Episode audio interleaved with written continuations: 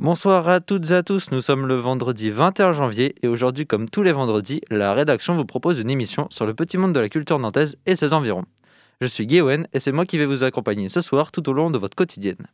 Mais avant de présenter le sommaire, j'aimerais revenir sur un événement qui s'est déroulé le 21 janvier d'une année passée. Vous ne voyez peut-être pas où je veux en venir, mais pour vous aider un peu, je vais vous donner un indice. Je vais parler de la mort de quelqu'un. Non, je ne vais pas parler de la mort de Louis XVI, mais bien de la mort d'Emiliano Sala l'ancien attaquant du FC Nantes qui a fait l'unanimité et qui occupe une grande place dans le cœur des supporters nantais. En effet, Emiliano Sala a trouvé la mort dans un accident d'avion, il y a trois ans de cela, alors qu'il quittait Nantes pour se rendre à Cardiff, le club dans lequel il avait été transféré deux jours avant. Le pilote de l'avion n'avait avait pas la licence pour piloter ce type d'avion ni pour voler de nuit. L'avion s'est donc écrasé dans la Manche à une vitesse de 435 km/h, excluant du coup toute chance de survie mais les enquêtes ont révélé qu'en fait Emiliano Sala aurait été intoxiqué au monoxyde de carbone avant de s'écraser. La dépouille de son corps a été retrouvée et rapatriée en Argentine, son pays de naissance. La mort de ce grand joueur a ému par la suite le monde du football, et plus particulièrement les supporters nantais, étant moi-même un supporter de Nantes, cela me tenait à cœur de lui rendre hommage ce soir. Voilà, nous pouvons désormais passer au sommaire de ce vendredi 21 janvier, dans votre quotidienne ce soir, on retrouve Marivonne Arouet et Eric Thomas qui vont parler de la semaine du film palestinien. Bonjour Marivonne. Bonjour. Et bonjour Eric. Bonjour. Ils seront interviewés par Anthony. Anthony, bonsoir. Bonsoir. Pour le focus, nous accueillerons Antoine Auret, animateur ludothécaire à la Maison des Jeux. Il nous en dira plus notamment sur le Double 6, un prix décerné par le public lors du Festival des Jeux de Saint-Herblain. Et ce sera Peyo qui se chargera de cette interview. Les chroniques sont au nombre de deux ce soir. Il y aura la chronique de Loeva qui va nous parler de l'actualité et la chronique littéraire d'Alexis en fin d'émission sur les premiers tomes de Histoire du cinéma en BD. Bien sûr, il y a la pause cadeau en milieu d'émission et à la réelle, nous avons Julia. Coucou Julia. Salut, bonjour. Vous l'aurez compris, pour commencer cette émission comme il se doit, on retrouve Anthony qui va se faire un plaisir d'interviewer Marivonne et Marivonne Arouet et Eric Thomas. Il n'y a pas de jingle, donc c'est assez particulier, mais euh, je commence. En 1947 et euh, en 1948, euh, l'État d'Israël est créé après un vote de l'ONU. cette année marque le début, ces années marquent le début d'un des conflits les plus intenses et tenaces de l'histoire contemporaine, le conflit israélo-palestinien. Ce conflit perdure encore aujourd'hui, les avis étant balancés entre le besoin d'un État juif et le droit des Palestiniens bafoué par la création de cet État nouveau. Mais nous ne sommes pas là pour faire de la géopolitique, euh, nous allons plutôt parler cinéma. Pour cela, nous accueillons Marie-Vonne Arouet et Eric Thomas, euh, qui euh, co-organisent la cinquième édition de la semaine du film palestinien, proposée par la FPS 44, l'association France-Palestine Solidarité, qui lutte donc pour la reconnaissance des droits du peuple palestinien. Donc ce festival se déroule du 25 janvier au 6 février dans 19 salles partout en Loire-Atlantique avec un total de 10 films mis à l'honneur. Bonjour Marie Venarouet et bonjour Eric Thomas. Bonjour. Euh, pour commencer, comment vous est venue l'idée de parler de la Palestine à travers son cinéma? Et En fait, euh, on cherchait des moyens à, de, sensibiliser le, plus large public euh, au sort des Palestiniens. Et on s'est dit à l'époque, donc il y a de cela maintenant six ans, parce qu'on est à la cinquième édition, mais il y a eu l'an dernier euh, une édition reportée, qu'on pouvait amener euh, le public euh, cinéphile vers des films palestiniens pour les sensibiliser à, cette situation. Parce qu'il faut savoir qu'à l'issue de nos films, on organise à chaque fois un débat avec ou sans invité, mais dans tous les cas avec des experts de notre association pour que les gens puissent poser des questions sur ce qu'ils ont vu et qu'on les informe, parce que dans chaque film palestinien ou sur la Palestine que l'on passe, il y a matière à, découvrir euh, la situation en Palestine et à se poser des questions. Et donc pourquoi le cinéma plutôt qu'un autre médium comme la littérature, la photographie? Alors peut-être que vous en proposez euh, au-delà de ça, mais pourquoi le cinéma précisément? Bah, Le cinéma d'une part parce que c'est quasiment une garantie d'audience plus large. Voilà, mais ce qui ne nous empêche pas d'organiser euh, ponctuellement des expositions, comme il y a pu avoir à Cosmopolis euh, il y a deux ans, où on avait une exposition de photos d'une photographe qui avait monté un projet avec les habitants du camp de Jenin. Et cette exposition est restée plus d'un mois au Cosmopolis avec euh, environ 2000 entrées, ce qui était aussi un excellent moyen de sensibiliser la population de Nantes à la situation des Palestiniens. Et donc, euh, l'objectif de ce festival, euh, c'est avant tout de découvrir la richesse cinématographique de la Palestine, ou plutôt de défendre la Palestine et de combattre donc les idées reçues, les a priori, au sujet de cet État, justement par le biais du cinéma. Alors, moi, je, enfin, c'est de faire connaître euh, d'abord, hein, je pense, dans un premier temps, la création palestinienne, parce que elle existe et elle n'est pas forcément très connue et évidemment, à travers euh, ça, de sensibiliser euh, à, la, à, la, souffrance, enfin, au droit, à la défense euh, que l'on veut faire du peuple palestinien. D'accord. Et donc, j'ai aussi vu, comme vous l'avez dit d'ailleurs, que vous organisiez des débats. Il y a des débats qui vont être avec les réalisatrices Anne Pack et Marise Gargour. Et donc, votre programmation, on voit qu'elle met à l'honneur des femmes réalisatrices est-ce que c'est une volonté ou est-ce que c'est juste une heureuse coïncidence? Bah, C'est-à-dire que dans la création palestinienne, il y a, un certain, il y a, pas mal de femmes.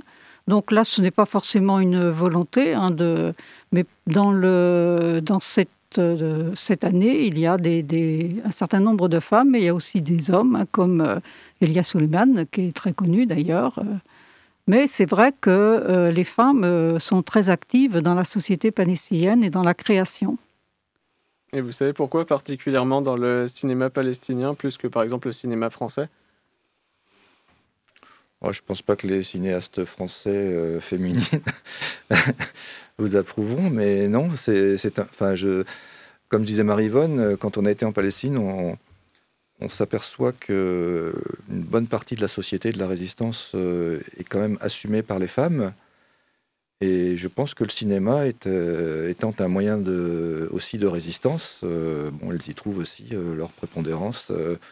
mais c'est vrai que rétrospectivement, toutes les, parmi les invités qu'on a pu avoir au cours des, de toutes les dernières éditions de ce festival, c'est vrai qu'il y a quand même eu une majorité de femmes en général. Oui, mais il y a eu quelques hommes quand même. Voilà.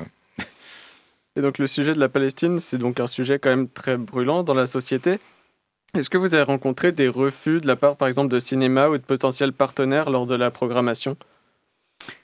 Euh, Non. Parce que euh, enfin, les cinémas auxquels on s'est adressé, euh, on s'est adressé par le biais très souvent de militants de la FPS, et c'était des cinémas qui étaient partants.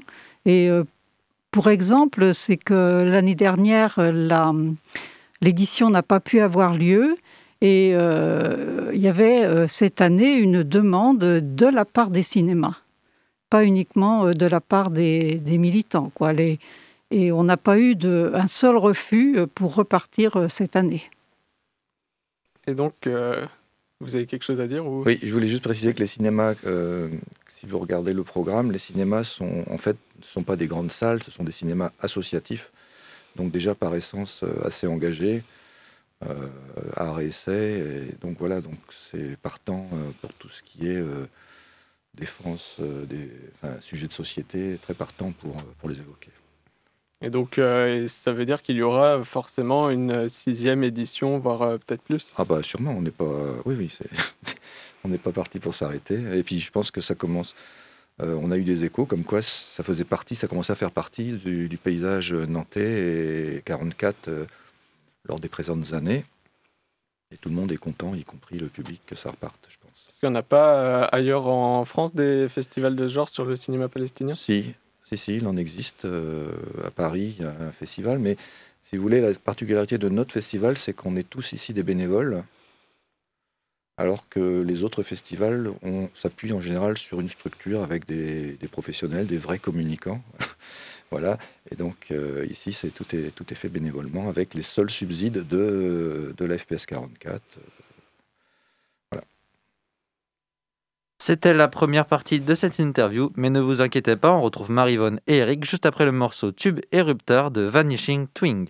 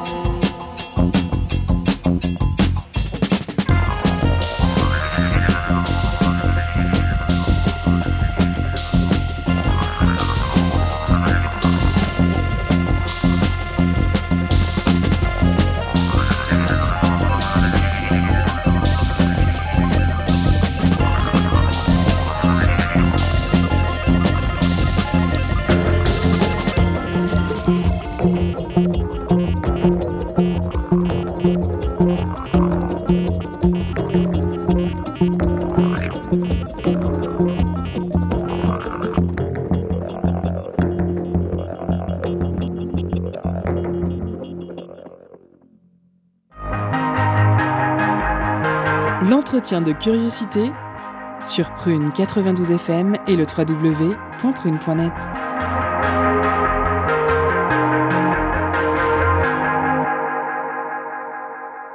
Toujours sur Prune et donc euh, je suis toujours avec euh, Marie Von Arway et Eric Thomas, les euh, co-organisateurs de la cinquième édition de la semaine du film palestinien. Et donc j'aimerais savoir les cinéastes, donc toutes les personnes qui veulent réaliser un film en Palestine, à quelles difficultés elles sont confrontées ces personnes? Alors, euh, il y en a plusieurs. Hein. Il y a d'abord il y a des difficultés financières hein, de trouver les financements euh, pour euh, leur production. Et puis, lorsqu'ils veulent évidemment tourner sur le terrain, il y a des difficultés de tournage hein, liées à la situation.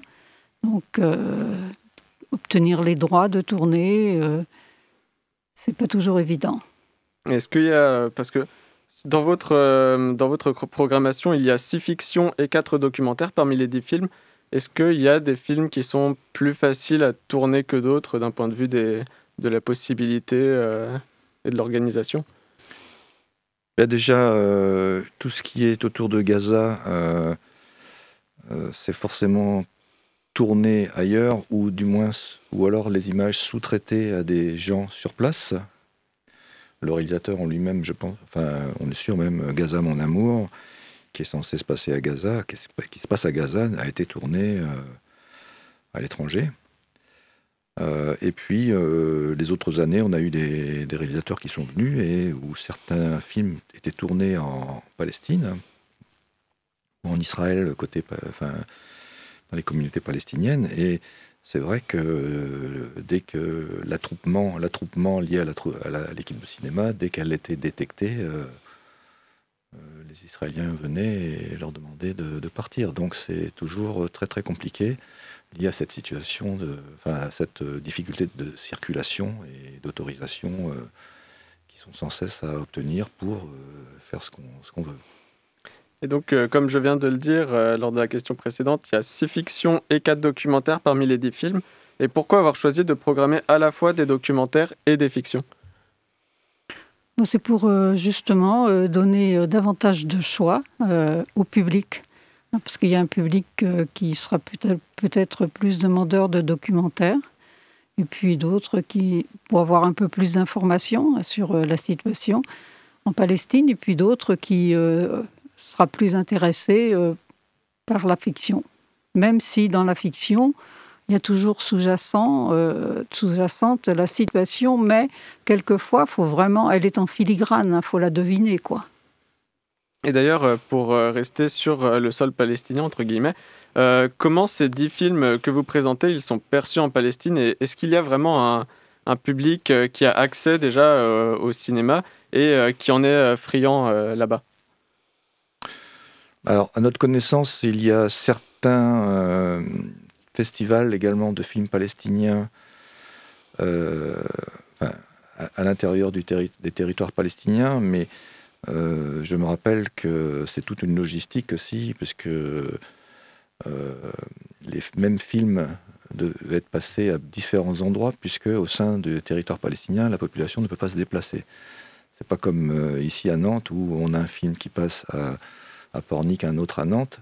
Si on s'imagine en Cisjordanie, eh ben, euh, euh, le, public, enfin, le public ne peut pas aller à la fois à Pornic et à la fois à Nantes. Il n'aura pas la possibilité. Il, ça sera enfin, physiquement impossible de, de par les checkpoints, les, entraves à la circulation. Donc, euh, il y en a, mais c'est vraiment très compliqué. Et donc, euh, d'ailleurs, ces films se déroulent euh, souvent dans des euh, contextes extrêmement violents. mais certains films parlent de checkpoint, donc, comme vous l'avez dit, mais il y a aussi les milices, il y a un film sur la prison. Et en quoi cette violence, elle doit justement être montrée sur un écran de cinéma? Ah bah, Tout dépend du but recherché, je pense. comme je disais, le, cinéma, c'est aussi parfois un outil de résistance. donc, il faut, il faut le montrer. Je veux dire, le film de de Maï Masri sur euh, 3000 nuits. nuits sur la prison. Mhm. Euh, il faut qu'il soit montré euh, à l'extérieur d'Israël et de Palestine pour bien montrer aux gens euh, comment ça se passe. Voilà, donc je pense aussi qu'il faut prendre le cinéma comme une œuvre d'art, mais aussi beaucoup comme une œuvre de résistance. Et d'ailleurs, pour les âmes peut-être plus sensibles, quels films sont les plus abordables de, des dix films que vous, que vous nous montrez finalement? Et quels, lesquels sont les plus violents aussi à, regarder? Je ne pense pas qu'il y ait de films particulièrement violents dans la sélection. Oui, puis je dirais que ça, c'est très, très personnel. Hein. Il y a la violence, on la, on la ressent pas euh, de la même façon. Euh, c'est, très individuel, donc on peut pas. C'est une question à laquelle on peut difficilement répondre parce que, bon, euh, sans doute, vous comme moi, il vous est arrivé d'aller au cinéma et de ressortir et de dire. c'était violent et la personne qui était avec vous va vous dire moi j'ai pas trouvé puis il y a différentes formes de violence hein. il y a la violence physique mais il y a l'autre dans 3000 nuits, par exemple, il y a une violence qui n'est pas forcément euh, toujours physique. Donc là, je crois que c'est... Enfin, personnellement, j'aurais du mal à répondre à cette question. D'accord, mais euh, donc avec des films euh, dans votre sélection comme Tel Aviv on Fire et It Must Be Heaven, donc nous avons affaire à des comédies. Mhm. Et est-ce que dans ces, cas, dans ces deux films, le rire permet justement de s'échapper du quotidien difficile de la Palestine? Euh, je crois que ce qui est important de dire, c'est que justement le peuple palestinien, c'est un peuple qui euh, a beaucoup d'humour et qui peut avoir euh, de l'autodérision.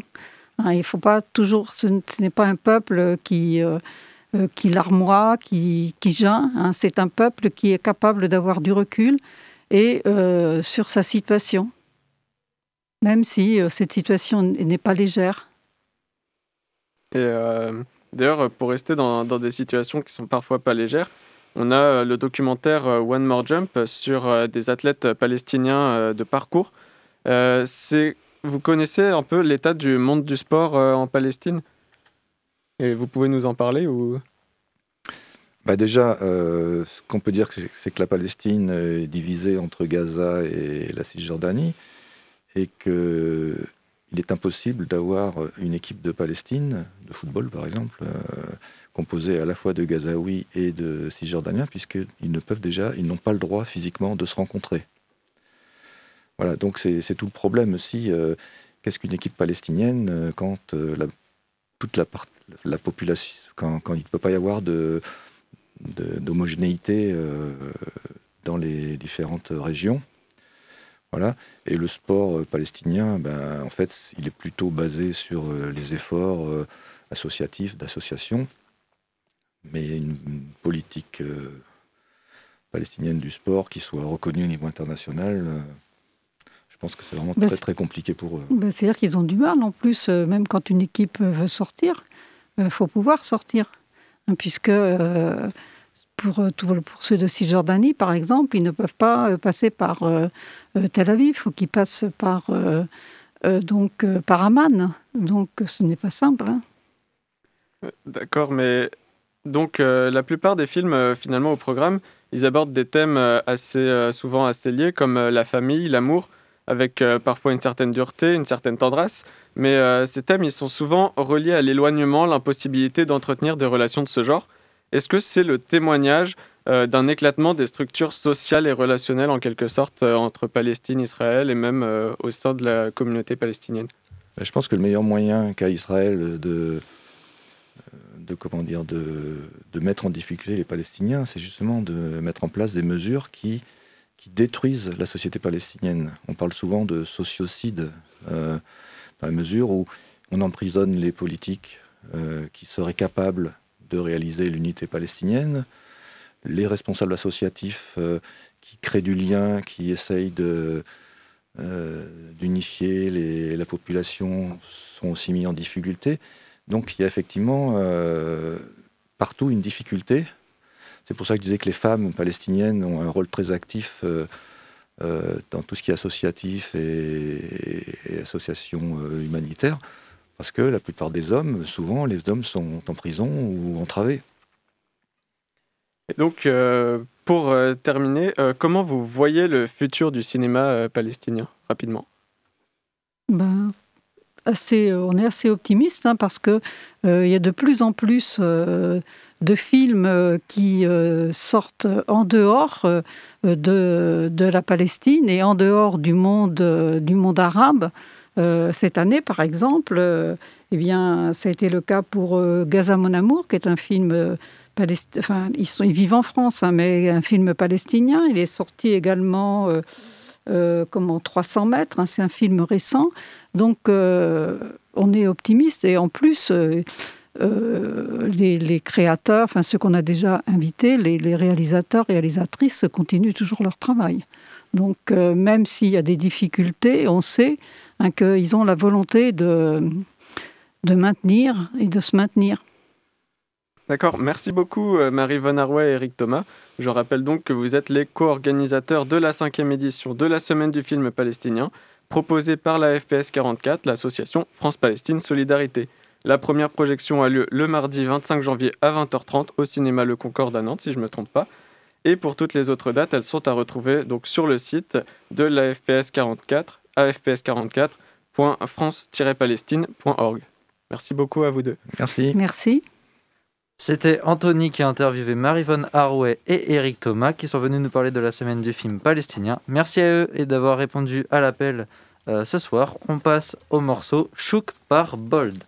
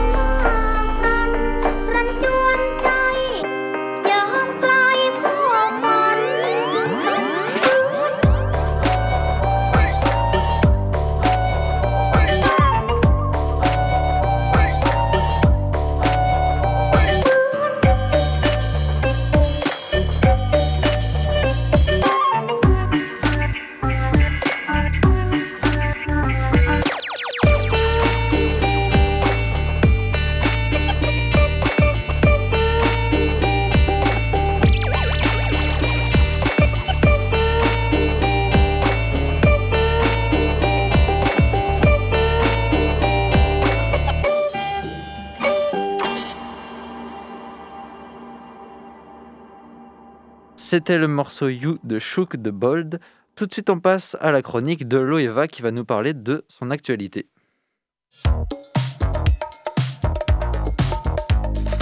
Étonnante, perspicace, amusante, actuelle, les chroniques de curiosité.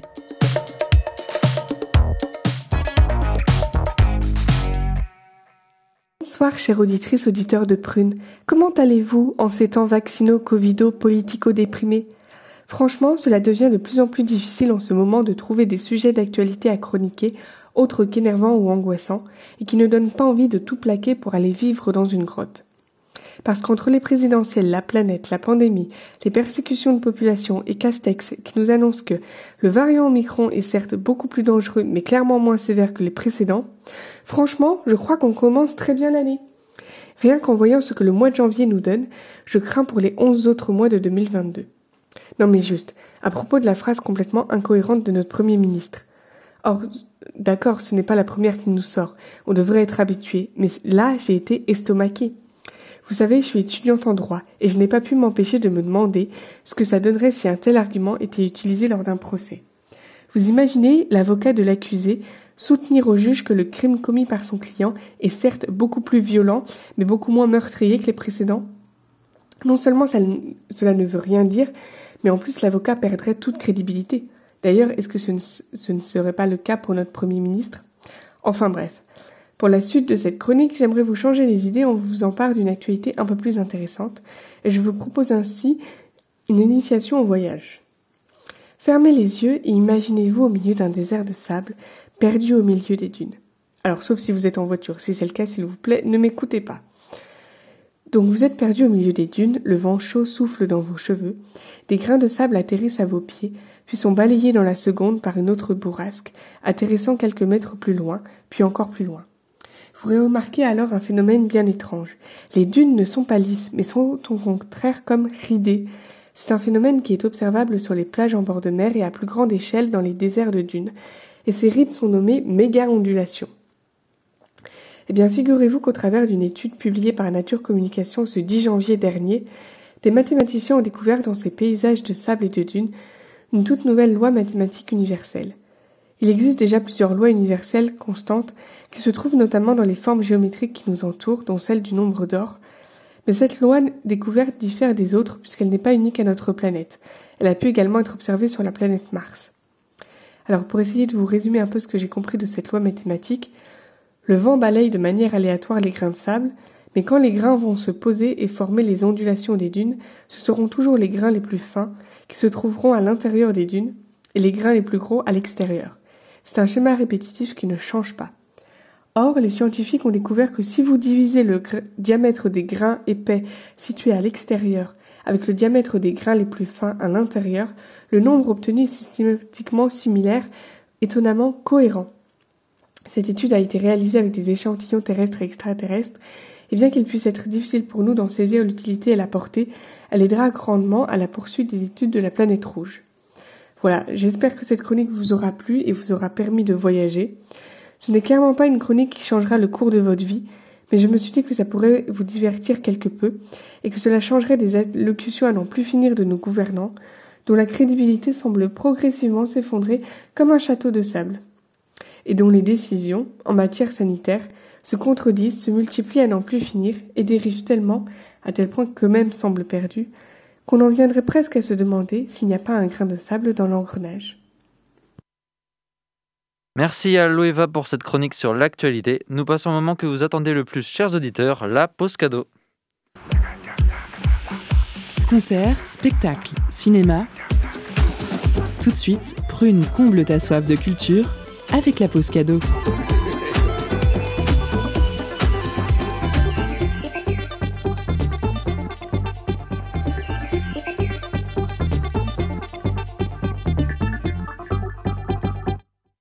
Ce soir, Prune vous fait gagner des places pour Music Hall, vendredi 28 janvier à 21h au lieu unique. Un spectacle, vous l'aurez compris, de Music Hall, avec la performance des chorégraphes et metteurs en scène Berettini, Cap de Vieille et Marin. Trois amoureux du spectacle capables de multiples métamorphoses. Une pièce vivante qui allie chorégraphie, théâtre, chant et musique live pour montrer une autre facette du music hall, loin de la monstruosité de son show business. Alors pour emporter vos places, envoyez paillettes en message direct sur l'Instagram de Prune et soyez les plus rapides. Je vous laisse en musique avec Aiwo Kudasei par Gaijin Blues.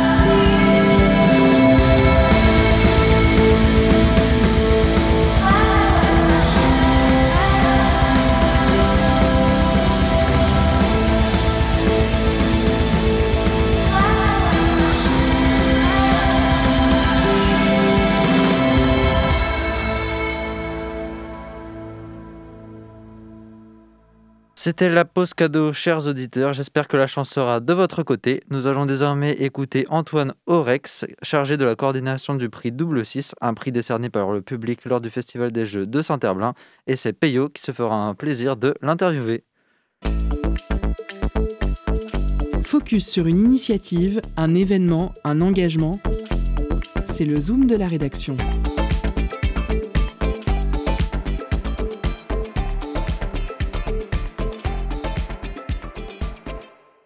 Antoine Orex, bonsoir. Bonsoir. Euh, vous êtes animateur ludothécaire à la Maison des Jeux à Nantes, si je dis pas de bêtises. Vous êtes dans nos studios parce que vous coordonnez un festival qui s'appelle Double 6. C'est ça, c'est un prix du public qui a lieu pendant le Festival des Jeux de Saint-Herblain, qui est, euh, qui est porté par la ville de Saint-Herblain et qui a lieu pendant les vacances scolaires de février, donc du 7 au 20 février, là, dans un mois. Avec une remise des prix qui sera du coup le 20 février, si je dis pas de bêtises. C'est ça, là on est sur euh, un, prix, un prix du public euh, qui, est- qui se met en place avec, euh, avec plein de structures partenaires. Donc on a 70 lieux qui sont répartis dans les Pays de la Loire, la Bretagne et même encore un peu plus loin, où dans ces lieux-là, on va pouvoir jouer à six jeux qui sont sélectionnés pour ce prix. C'est des jeux d'auteurs français et ils sont, euh, on, peut, on peut, après avoir joué, euh, donner son avis sur le jeu en remplissant un petit bulletin de vote et donner son avis sur euh, la compréhension qu'on a de la règle, l'esthétique et le plaisir qu'on trouve au matériel de jeu, et puis notre plaisir à jouer. Les critères, je reviendrai juste après là-dessus. Je vais essayer de reprendre du coup certaines des choses que vous avez dit dans l'ordre. Euh, donc, si, certains d'entre vous, certains ou certaines d'entre vous sont intéressés par ce festival qui arrive bientôt, parce que encore une fois, c'est du 7 au 20 février. euh, il faut donc se rendre dans un des points jeux dont vous parliez. Vous parliez de 70 points relais. C'est ça, c'est les lieux où on peut, on peut jouer à, à la sélection du double 6 et on peut aussi aller jouer à d'autres euh, d'autres types de jeux. Donc là, il y a des espaces de jeu aussi pour les enfants, pour les familles. Est-ce que vous avez des exemples de relais à donner euh, euh, donc là, bah, ça va être notamment euh, dans les, dans les ludothèques de la, de la ville de Saint-Herblain, dans, des centres- dans des centres socioculturels. La plupart, ça va être réparti sur, sur l'ensemble de la ville de Saint-Herblain. Il y a plein, plein de lieux. Quoi. Mhm. Donc c'est assez facile, vous diriez, du coup, de pouvoir tester euh, les six jeux qui sont proposés. Voilà, là, normalement, il y a probablement un, un point jeu qui est, qui est pas loin de chez vous. Euh, tant que j'y suis, j'en profite, euh, je vais certainement le rappeler tout à l'heure, que toutes les informations alors, sont à prendre avec des pincettes parce qu'il y a le contexte sanitaire et il y a potentiellement des annulations qui pourront être prévues. Pour l'instant, vous me disiez tout à l'heure que ça a l'air d'être en bonne voie et qu'on va réussir à le maintenir là où l'année dernière, c'était un petit peu plus compliqué. C'est ça, on va avoir les 15 jours d'animation qui, vont euh, qui vont avoir lieu avec peut-être pas tout ce qu'on avait prévu au départ, mais une partie des, des animations qui, qui seront là. Dans, tous les cas, j'invite euh, les auditeurs et les auditrices hein, à suivre de plus près, si ça vous intéresse, le déroulé des opérations sur, directement sur le site euh, de la mairie de Saint-Herblain. Est-ce qu'il y aurait d'autres C'est sites ça, le site, je crois, de la Ouais. bibliothèque de Saint-Herblain qui, euh, qui, qui gère tout ça. D'accord, j'incorporerai de toute façon un lien dans le podcast hein, pour celles et ceux que ça intéresserait. Euh, donc oui, euh, les points relais permettront du coup à toutes les personnes qui pourraient s'intéresser à ça de tout simplement essayer les jeux et de participer au 10 festival. Euh, J'avais une autre question. Euh, donc la, sélection de jeux, euh, les six jeux qui ont été sélectionnés, qui les sélectionne déjà? Alors on, fait on a un travail de sélection avec un groupe de sélection donc, dont, je fais partie, mais il y a aussi une personne qui travaille à la boutique Sortilège, qui est une boutique de jeux à Nantes, et puis des ludothécaires qui travaillent à Saint-Herblain. On fait, on fait un travail de sélection, c'est-à-dire qu'on joue à tous les jeux d'auteurs ou d'autrices français qui sont sortis dans l'année. Et euh, de ça, on en extrait bah, ceux qui correspondent le plus à nos critères. Les critères, surtout nous, ce qu'on recherche, c'est des jeux euh, familiaux. Mhm. hein, donc globalement, des jeux qu'on peut jouer s'il y a des enfants autour de la table à partir de 8 ans. en gros, on se dit. Et puis ensuite, on réunit euh, bah, d'autres professionnels. Ça va être des joueurs, des membres d'associations, des, euh, des, des- d'autres ludothécaires. Et puis on va composer cette sélection.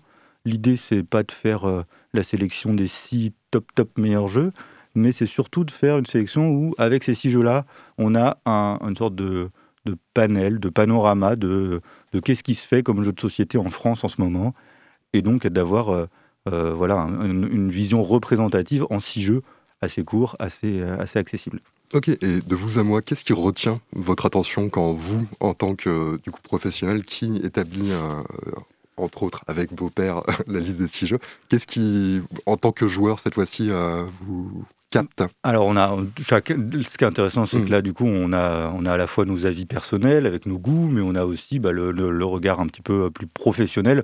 On sait qu'il y a des jeux euh, qui, bah, qui vont intéresser un certain type de public, euh, qui sont fa- faciles d'accès, qui apportent quelque chose d'intéressant. Moi, en général, ce que je défends particulièrement dans ces choses-là, c'est quand euh, il y a un petit peu de, il y a un petit peu de frisson, il y a un petit peu d'émotion quand qui se passe. On a l'impression de vivre quelque chose avec les autres. C'est les jeux euh, que- qui me sont personnellement euh, le plus chers, mais, euh, mais je sais qu'il y a aussi des gens qui, qui ont besoin d'avoir des jeux où ils sont un petit peu plus dans la réflexion, dans Mhm. quelque chose de, de plus de plus tranquille. Donc dans on essaye de, narration, de ouais. voilà, d'avoir d'avoir un petit peu des représentants de toutes, de toutes ces gammes de jeux-là dans la sélection. D'accord, très intéressant. Euh, alors, bon, je me mets dans la peau d'un créateur de jeu, là, pour le coup. Euh, comment je fais pour présenter mon jeu au prix 2023 Étant donné que, là, les Eh ben, il, faut que, il faut que votre jeu euh, soit, euh, soit sorti en, en- dans un magasin en boutique et qu'il soit sorti entre, pour 2023, on va dire que ça va être entre euh, octobre 2021 Mhm. et octobre 2022. C'est le panel de, de jeux. Il faut que vous soyez un auteur ou une autrice français ou française, euh, tout simplement parce que nous, on- ce qu'on aime bien faire dans ce festival, c'est inviter les auteurs au festival, notamment de leur mise du prix, pour, pour que le, le public puisse, puisse les rencontrer. Et puis, bah, on, est que, on est une petite organisation, et si on ne se limitait pas d'une manière ou d'une autre, Mhm. euh, on aurait des milliers de jeux à essayer tous les ans. Oui, on ne peut pas. Ouais. Donc là, ça nous fait quand même euh, un panel d'environ 80-90 jeux quoi, même par an. Ah, quand même. Donc euh, il, faut, il faut Hmm. déjà faire un peu de, faire un peu de tri. Et puis après, bah, idéalement, il faut que vos jeux- votre jeu soit bien. Quoi. Oui, on suppose. ouais. Euh, euh, tant que j'y suis, je vais continuer sur euh, cette notion, euh, parce que c'est un métier que je connais très peu et qui m'intéresse un petit peu du coup, auteur de jeux.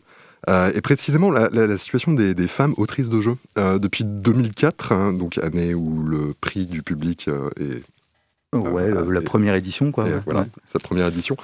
Il y a 18 prix qui ont été décernés et il y a seulement une femme qui a été récompensée, Nathalie Saunier, en 2018 pour le jeu Twin It. Et c'est un jeu qu'elle ne présentait pas seule, elle était avec deux hommes. Et oui. Euh, cette année, par ailleurs, aucun des jeux présentait notre créatrice. Euh, Est-ce que la création de jeux, du coup, euh, c'est plutôt un domaine masculin? Comment vous l'expliqueriez? Je n'ai pas l'explication exacte. Je pense que le, le jeu, au sens très large, a, a depuis longtemps été plus occupé par, par les hommes que par les femmes. Parfois capturé par les hommes euh, au détriment des femmes. Ça, se- ça s'est vu dans le jeu vidéo, ça s'est vu dans le jeu de rôle. Et c'est un petit peu les mêmes, cultures qui se, rassemblent dans le, jeu de société. Donc euh, là, ça fait quand même quelques années qu'on a une démocratisation de.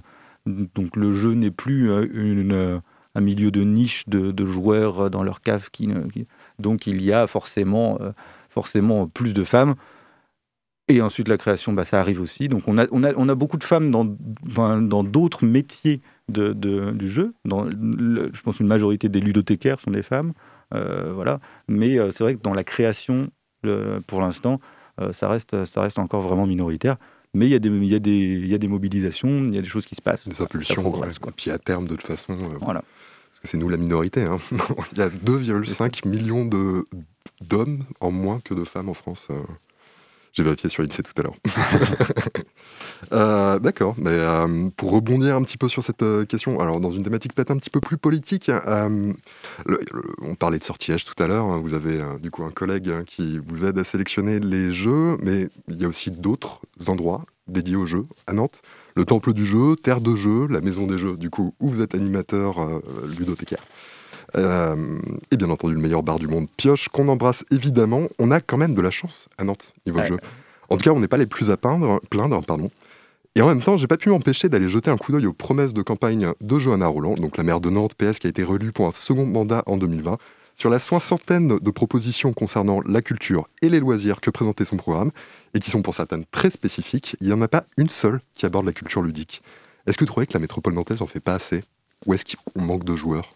Alors, on ne peut pas dire qu'on manque de joueurs. hein. On est euh, vraiment, je pense, une des villes en France les plus euh, dynamiques en termes de, en termes de jeux. Il y a Toulouse, qui est une ville vraiment euh, très, très, très, très joueuse, c'est très connu. À Nantes, euh, il y a, on a quand même trois ou quatre euh, il, y a, il y a une dizaine de ludothèques sur Nantes. Et dans la métropole, on doit être à une, une vingtaine de ludothèques. Il y a, il y a énormément de choses. Après, la difficulté, c'est que le jeu n'est pas forcément toujours perçu comme quelque chose euh, de culturel. Et donc nous, c'est quelque chose qu'on défend particulièrement à la Maison des Jeux. Le jeu, c'est une pratique culturelle comme lire un livre ou écouter de la musique. jouer, c'est culturel. mais c'est pas toujours pris comme ça dans les politiques publiques. Parfois, c'est plutôt du socio-culturel, c'est plutôt du divertissement, c'est plutôt la vie associative qui s'en occupe. Voilà. Donc c'est pour ça aussi que c'est pas, il n'y a pas forcément une, la même, la même dynamique. Euh, sur, sur Saint-Herblain, en effet, c'est, ça fait longtemps que ça a été euh, politisé et que c'est des vrais, vrais choix qui ont été faits au niveau politique. Euh, c'est pas forcément le cas partout. Euh, après, je peux dire quand même qu'il y a, il y a quelques, il y a pas mal d'initiatives au niveau du jeu qui sont quand même assez soutenues, en tout cas dans le milieu associatif sur Nantes. Ok. Bon, j'aurais aimé vous poser beaucoup d'autres questions, mais on va être un petit peu pressé par le temps. merci en tout cas d'avoir accepté de répondre à nos questions. Rien, merci à vous. Et on espère que cette édition se passera pour le mieux, en tout cas. On espère aussi. Merci Antoine Orex. C'était Antoine Orex, euh, animateur de la ludothèque La Maison des Jeux. Merci Antoine d'avoir participé à cette interview. Et Peyo qui l'a interviewé. Merci aussi à Peyo. On va écouter sans plus tarder le morceau Mad de Model Select en fit avec Floyo. Check. Flow, flow, mod selector. London to Berlin real quick, yeah? Run it! that way. Flow, flow. Flow, flow. Check. My turn to turn over. Barricades up, bulldozer. Baby, come over. I'll show you what shows. Check. These days got a chauffeur. Don't live on my new bar, but I say that I'm a youngster and I don't know how to react back on the red blacks all in my hood. She don't conform and the vibe's good. Write these songs with a screw loose. You held done, cause we've been through it. If the shit's lit, I'll ride through. All around me is wild youths. I've been down to my last two. I still didn't come and ask you. An all green with my young slang. I just gone red, been up all night. It's from blacks, it's from white, babe, my shit is for hold tight. So time out for this time now. I'm proud out, it panned out. Shut toes down more my solid tracks with my selector. At the same time, live my best life. Trust, fuck you and your headlines. Act like you ain't heard mine. Put my face in your FaceTime. Ain't cool dad in ages. Knowing damn well he's aging. I thank God for his patience. Hmm. Get glowed up, look Raiden. I don't dance around with Satan. My lane, you can't erase this. You're drawn to my fragrance. These white lines get your facelift. When I show up, I shut shit. Guest list for the whole team.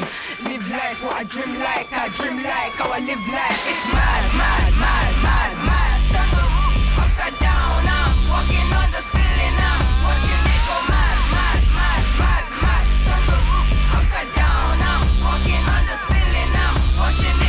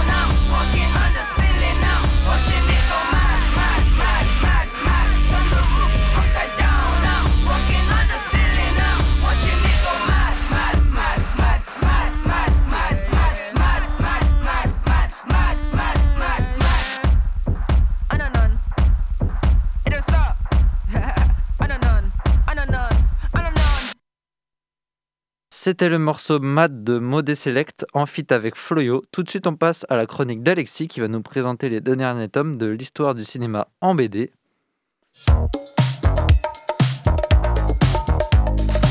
Étonnante, perspicace, amusante, actuelle, les chroniques de curiosité.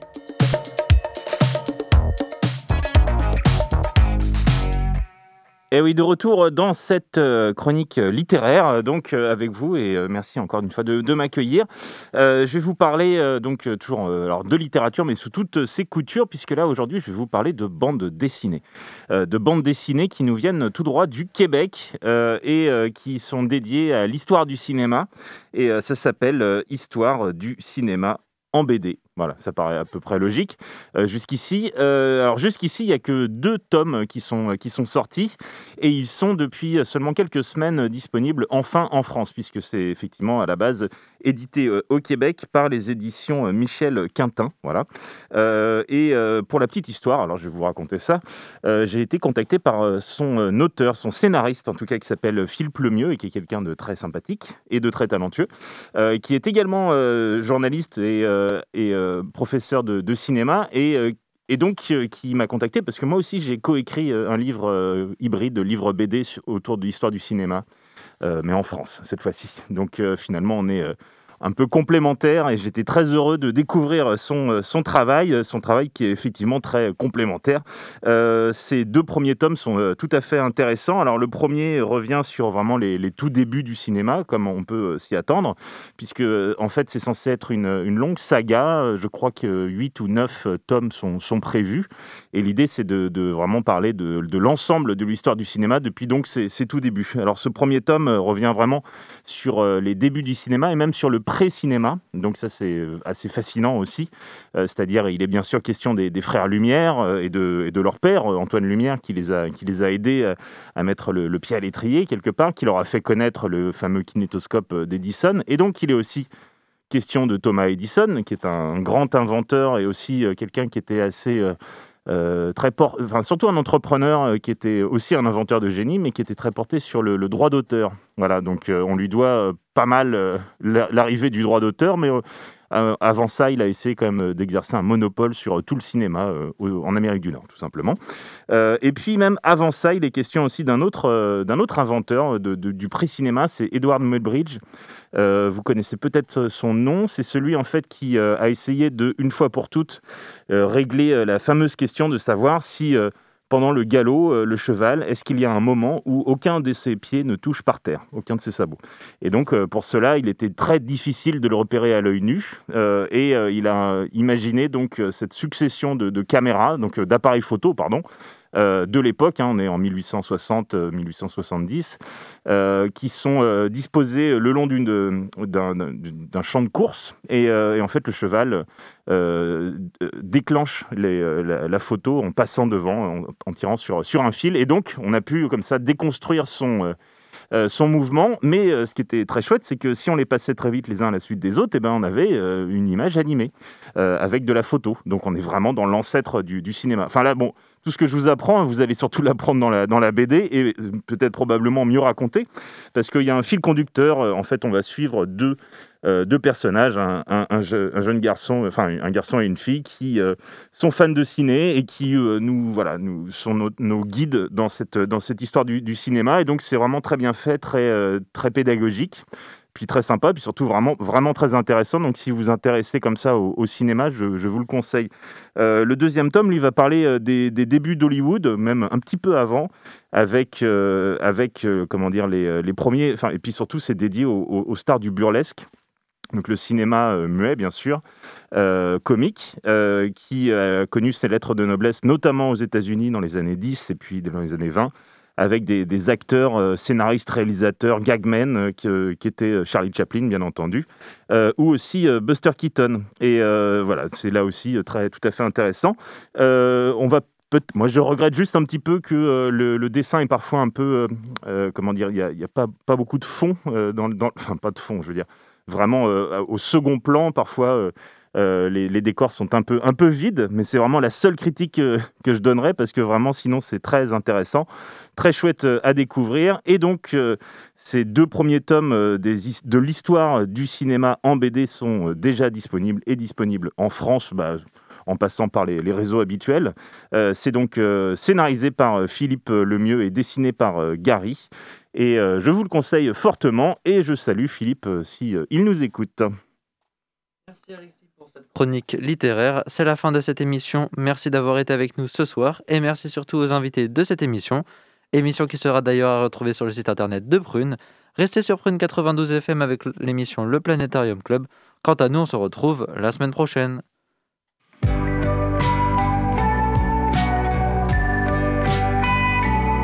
Pour écouter ou réécouter Curiosité, rendez-vous sur le www.prune.net.